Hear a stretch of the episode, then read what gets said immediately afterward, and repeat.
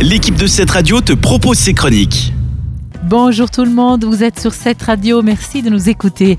Saviez-vous qu'à l'ère de l'écologie et de la technologie, on peut bouger un transport en commun de manière très simple grâce à une application?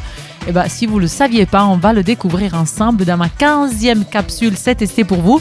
Il s'agit de l'application Fertic. Alors comment ça fonctionne? Toute première question comme d'habitude. Bah, c'est extrêmement simple puisque on n'a plus besoin d'acheter de billets en précisant comme on fait d'habitude le départ, l'arrivée, l'heure, le lieu. Il suffit de démarrer le trajet sur l'application avec un bouton Start juste avant de monter sur le bus par exemple et de le laisser enclencher tant qu'on utilise des transports, même si on en change plusieurs, donc du bus au tram, du tram au bateau par exemple. Puis, quand vous êtes arrivé à destination, bah, vous glissez le start sur stop et l'application calcule le prix de votre trajet selon le meilleur tarif disponible, donc c'est le moins cher. S'il y a un contrôle, on utilise une fonction qui s'appelle voir le billet, et comme ça le contrôleur scanne le code QR à disposition et c'est tout bon. Comment ça fonctionne encore une fois? Bah, Tout ça, c'est grâce à la fonctionnalité de géolocalisation hein, de votre euh, téléphone, tout simplement. Bah, il fallait quand même y penser.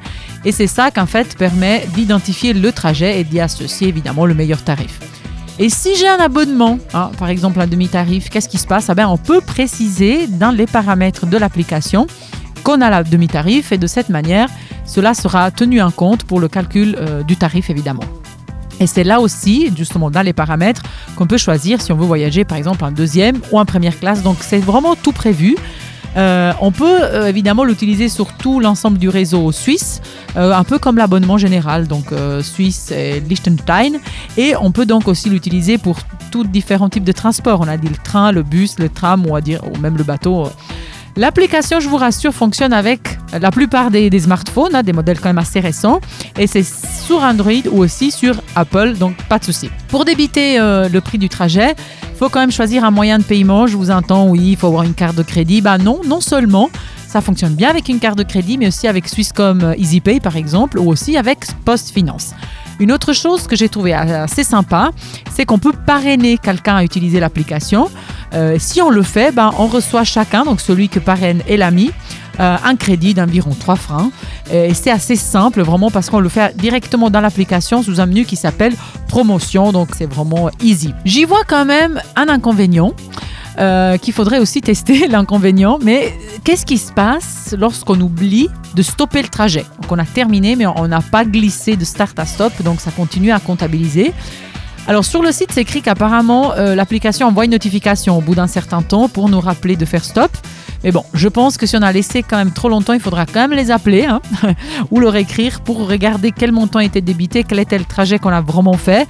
Donc surtout, si vous allez tester, hein, bien se rappeler de quitter le trajet à chaque fois qu'on est arrivé à destination. Si j'ai titillé votre curiosité et que vous aimez comme moi les choses extrêmement simples, alors vous trouverez toutes les informations que je vous ai données et plus sur fertic.com. Donc je l'appelle toujours, c'est plus simple,